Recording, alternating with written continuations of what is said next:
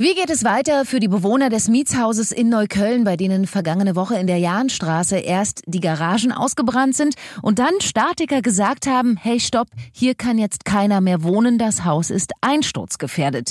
Wir haben einen von ihnen heute getroffen und er sagt, wir fühlen uns in dieser Situation völlig alleingelassen. Mein Top-Thema heute in Berlin Live. Berlin Live Podcast.de das Top-Thema heute in Berlin und Brandenburg. Mit Steffi Fiedler. Sie kommen von der Arbeit nach Hause und dürfen plötzlich nicht mehr in ihre Wohnung. Polizisten stehen vor ihrem Wohnhaus und verwehren ihnen den Zugang zu ihrer eigenen Sicherheit, heißt es, denn ihr Haus gilt als einsturzgefährdet. Ja, so ging es vergangene Woche vielen der 129 Bewohner des Mietshauses in Neukölln. Nach einem Brand ist ihr Haus jetzt unbewohnbar. Die Familien sind bei Verwandten oder in einem Hostel untergekommen. Und nun, ja, weiß keiner, wie es so richtig weitergeht. Wir haben versprochen, nachzufragen und den ganzen Fall mal zu begleiten. Und das haben wir heute Vormittag dann auch getan bei Avada, einem der Bewohner. Berlin-Reporterin Julien Heinrich hat ihn in seinem Hostel in Neukölln getroffen. Also mein Name ist Avada und ich bin 28 Jahre alt, wohne auch in diesem Gebäude und bin jetzt auch seit ein paar Tagen draußen. Wir sind jetzt hier erstmal in diesem Hotel untergekommen, haben leider wie gesagt nichts zum Anziehen, nichts dabei, keine Wertsachen, kein gar nichts. Wir sind jetzt seit drei Tagen, glaube ich, hier. Mhm. Wie lange wir jetzt hier auch bleiben werden, weiß ich auch nicht. Das ist jetzt erstmal offen. Und wie groß ist deine Familie? Mit wem bist du hier? Ich bin mit meiner Mutter, meinem Vater und meinen zwei Geschwistern hier. Wie, wie müssen wir uns das vorstellen? Ihr seid alle zusammen in einem Zimmer? Oder? Wir sind alle zusammen in einem Zimmer mit sechs Betten gerade. Aber wir haben noch Glück gehabt. Andere Familien hier haben sieben Kinder oder sind auch mit äh, mehreren Familienangehörigen hier und haben jetzt ein, ein Zimmer mit vier Betten bekommen. Sieben oder, Leute? Genau oder ein Zimmer mit fünf Betten bekommen. Wir waren ja gestern noch beim Wohnamt, das, wir haben mit, dem, mit denen geredet und die meinten, dass die jetzt irgendwie ein bisschen noch helfen wollen, aber ich weiß jetzt nicht, wie die uns dabei helfen wollen, weil im Endeffekt schlafen wir jetzt gerade auch so, also jetzt nicht so angenehm. Wir schlafen wie gesagt in einem Zimmer mit fünf Betten, sind aber sechs, sieben Personen. Das ist jetzt gerade momentan der Stand. Und ja, mein Vater ist auch krank. Also mein Vater muss immer diese Dialyse machen. Er ist äh, nierenkrank, hatte Krebs. und muss sich auch am Tag mehrmals halt zurückziehen und braucht ein Zimmer eigentlich für sich alleine, weil niemand in diesem Moment um ihn herum sein darf. Und dieser Vorgang dauert auch 30 bis 40 Minuten und das muss er viermal täglich machen. Deswegen müssen wir immer schauen, dass wir zu dieser Zeit immer alle das Zimmer verlassen und ihnen sozusagen das Zimmer für den Moment zur Verfügung stellen. Wie ist die Kommunikation? Du meintest gerade, du sprichst ja mit dem Wohnamt. Ne? Genau. Gibt es, tritt da noch anderweitig des Bezirks irgendjemand an euch heran? Äh, weil ihr also der ja Senat hat uns ja geholfen mhm. ganz am Anfang, mhm. als wir auf die Straße gesetzt wurden. Also am Tag der Evakuierung. Mhm. Und ähm, die haben mich auch vorhin angerufen, aber Hilfe scheint jetzt nicht äh, machbar Was zu sein jetzt. Ja. Also die versuchen gerade für uns WBS äh, Wohnberechtigungsschein zu organisieren, halt für alle Familien. Aber ein WBS bringt jetzt wenig, wenn es kaum äh, Wohnungen gibt in Berlin. Und wir sind gerade, wie gesagt, Stand der Dinge, auch gestern beim Wohnamt, es gibt nichts, wo wir hingehen können. Also nicht auf die Schnelle. Wir müssen damit rechnen, wenn die was finden, dass wir auch jetzt natürlich keine, keine Wünsche äußern können. Es kann sein, dass irgendeine Familie jetzt irgendwo in Köpenick untergebracht wird oder eine andere Familie in Pankow. Das wäre jetzt auch natürlich halb so schlimm. Eine Wohnung ist eine Wohnung. Aber ich weiß nicht, wie man das machen soll. Wir sind in, insgesamt 22 Familien hier und alle Familien sind gerade ratlos. Und jede Familie steht so ein bisschen neben der Spur, ist ein bisschen äh, körperlich und seelisch ein bisschen angeschlagen. Und alle machen sich natürlich Sorgen. Die meisten haben Kinder, die meisten haben junge, äh, junge Kinder. Die sind auch noch nicht über 10, 11, 12 Jahre alt. Das ist halt das größte Problem, was wir hier haben. Und ähm, wie ist es mit den finanziellen Mitteln? Die sind ja, also ihr könnt, die sind ja eh schon zum Teil nicht so gegeben. Und jetzt müsst ihr, wie ist es mit der Versorgung, mit dem Essen, mit der Kleidung? Ihr könnt ja nicht die ganze Zeit mit derselben Kleidung. Wir haben nichts. Wir haben gar nichts. Also ich laufe jetzt rum hier seit sechs, sieben Tagen mit denselben Klamotten. Die haben uns nicht in die Wohnung gelassen. Also ich durfte auch gar nicht mehr, nicht mal mehr eine Minute hoch, um mir zumindest äh, Unterwäsche mit einzupacken. Oder zumindest ein paar T-Shirts mitzunehmen das, wir sind alle so betroffen. Also das heißt, wenn ihr dann halt euch mal ganz blöd gesagt neue Unterwäsche kaufen möchtet, müsst ihr das selber machen? Genau. Ansonsten habt ihr Pech. Genau. Und einige hier haben gerade noch so ein paar Euros mit in der Tasche, die sie jetzt vielleicht noch in der Tasche hatten. Weil die meisten haben ja ihr Geld jetzt nicht direkt im Portemonnaie drin. Und äh, mit dem Geld kauft man lieber erstmal jetzt was zum Essen für die Kinder. Anziehsachen sind gerade zweite Wahl. Ich bin jetzt selbstständig. Ich habe mich vor ungefähr einem halben Jahr, nein, vor einem Jahr ungefähr selbstständig gemacht und bin auch oft mit Leuten unterwegs, mit denen kann ich mich so nicht blicken lassen. Deswegen gebe ich jetzt auch meistens die Info, dass wir diese Sache bitte verschieben sollen, weil es mir gerade nicht gegeben ist, weil ich gerade so momentan nicht in der Lage bin, da aufzutreten. Die würden meine Lage natürlich verstehen, wenn die wissen, was Sache ist, aber ich möchte es gar nicht dazu bringen. Wir sind hier, wie gesagt, 22 Familien. Wir kochen unten im Keller. Wir haben hier auch keinen Kühlschrank, keinen Herd, kein Nichts im Zimmer. Das heißt, wir haben eine Wohngemeinschaftsküche unten im Keller und da können wir uns halt selber was kochen. Aber wie, wenn wir nicht mal äh, irgendwas haben, um zu kochen? Wir haben ja gar nichts. Wir haben, wie gesagt, wir müssen das Essen selber kaufen. Und so ist es halt momentan.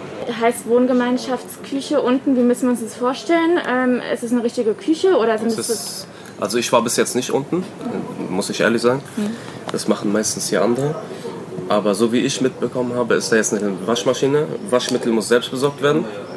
Ähm, da ist ein Herd und wir dürfen auch nicht gleichzeitig runter. Also es darf immer eine Person runter, maximal zwei Personen, weil es auch ein kleines, kleiner Raum ist. Und ja, dann machen wir halt manchmal irgendwas und teilen das ja.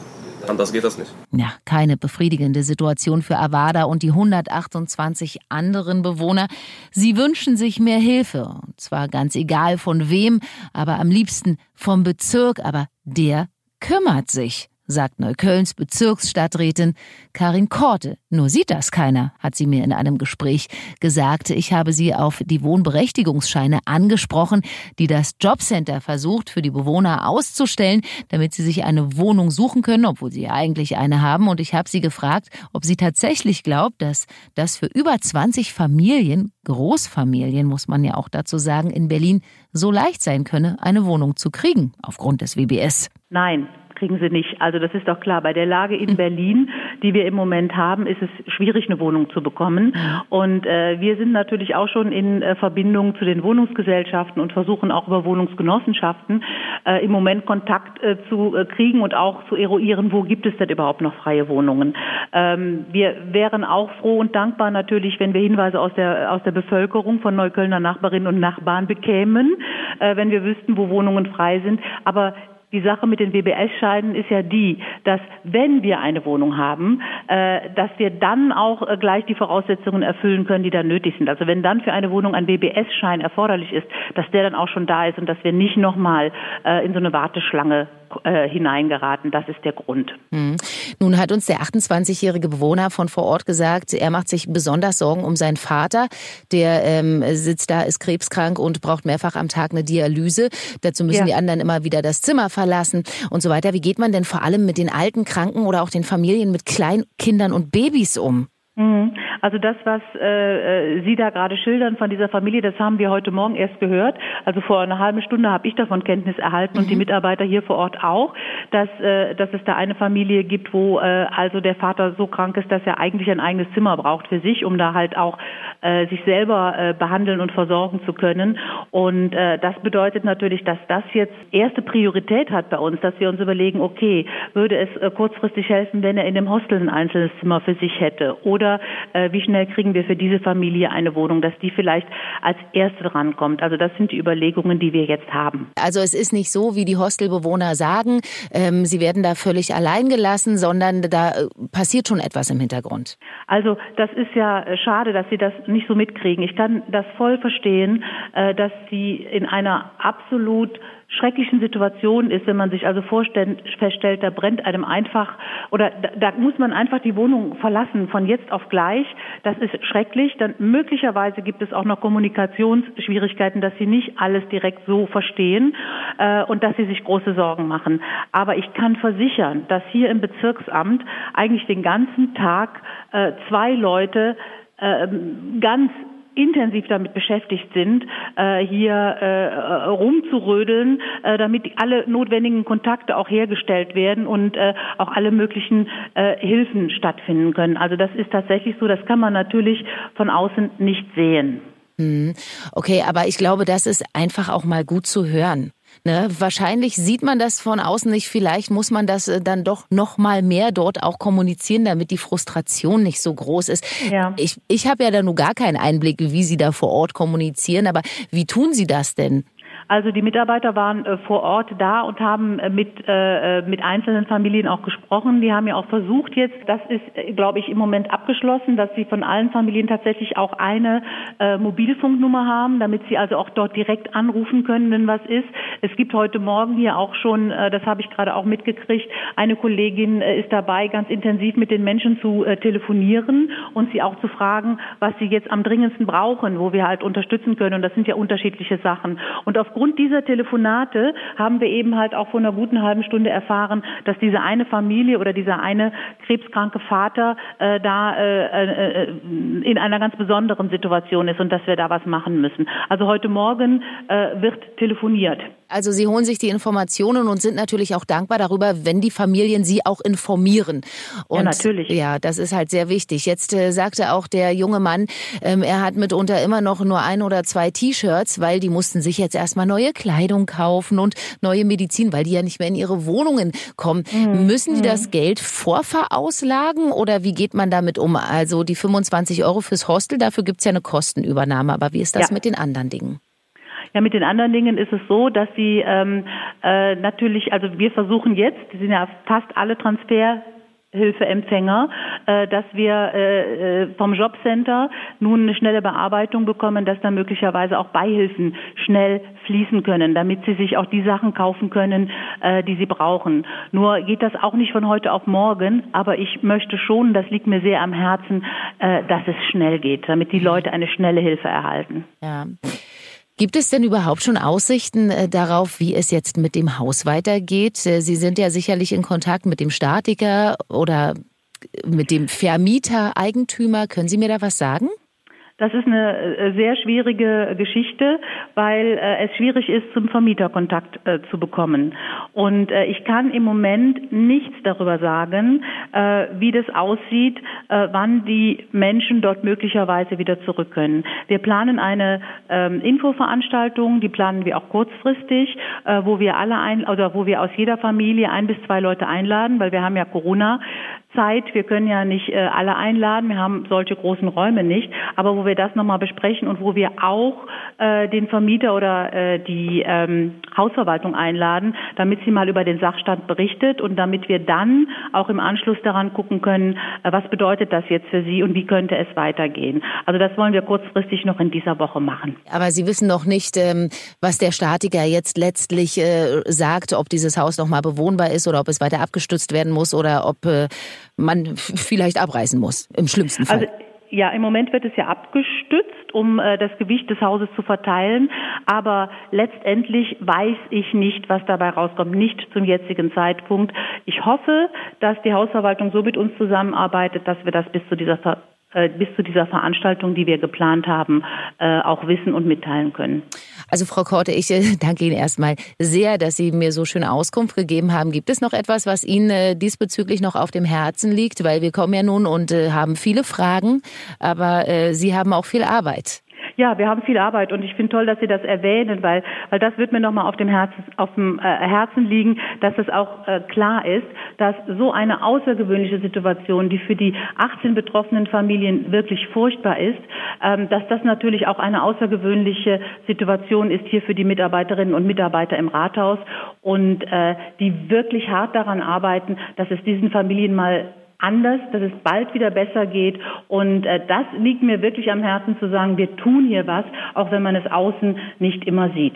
Und wahrscheinlich geht es jetzt einfach nur äh, mit etwas Geduld, ja, die man den Familien jetzt leider zwangsläufig abverlangen muss, bis dann endlich eine Lösung da ist. Ne? So ist es. Ich hoffe, dass das nicht zu lange dauert, aber im Moment ist es so, äh, dass wir, dass es noch ein bisschen dauert, bis wir konkrete Aussagen machen können. Gibt es denn etwas, was wir Berliner jetzt tun können? Ja, also äh, es wäre toll, wenn, äh, wenn es Menschen geben würde, die sagen, ich habe hier eine Wohnung oder ich habe hier eine Ferienwohnung, die könnte ich äh, zeitweise zur Verfügung stellen. Äh, oder ich habe auch eine Wohnung, die ich vermieten könnte. Äh, ich hätte hier eine Unterkunft. Das wäre eine ganz tolle Sache und würde uns sehr, sehr, sehr gut weiterhelfen. Wie bekommt man jetzt den direkten Kontakt zu Ihnen? Also den direkten Kontakt zu uns bekommt man über folgende Telefonnummer 90239 2262. Ja, oder Sie gucken auf die Internetseite der Berlin Live Redaktion unserer beiden Radiosender berlinerrundfunk.de oder rs2.de. Frau Korte, vielen lieben Dank und weiterhin viel Kraft. Super, vielen Dank, Ja. Frau Fiedler. Ja, und wir bleiben für Sie dran am Thema am evakuierten Brandhaus in Neukölln und fragen zeitnah wieder nach, wie es weitergeht, wie es den Bewohnern geht und ob sie irgendwann mal wieder eine Perspektive haben. Ich bin Steffi Fiedler, Berlin Live im Podcast. Können Sie abonnieren auf Ihrer Lieblings-Podcast-Plattform oder auf berlinlivepodcast.de nachhören. Und ich verabschiede mich jetzt erstmal für die kommenden zwei Wochen in den Urlaub. Ja, fast zweieinhalb Wochen sind es. Ich bin ab 10. August wieder für Sie da. Bis dahin vertreten meine Kollegen Astrid Bröge und Benjamin Kloß. Na dann, bis zum nächsten Mal. Hören, was passiert. Berlinlivepodcast.de Das war das Top-Thema heute in Berlin und Brandenburg.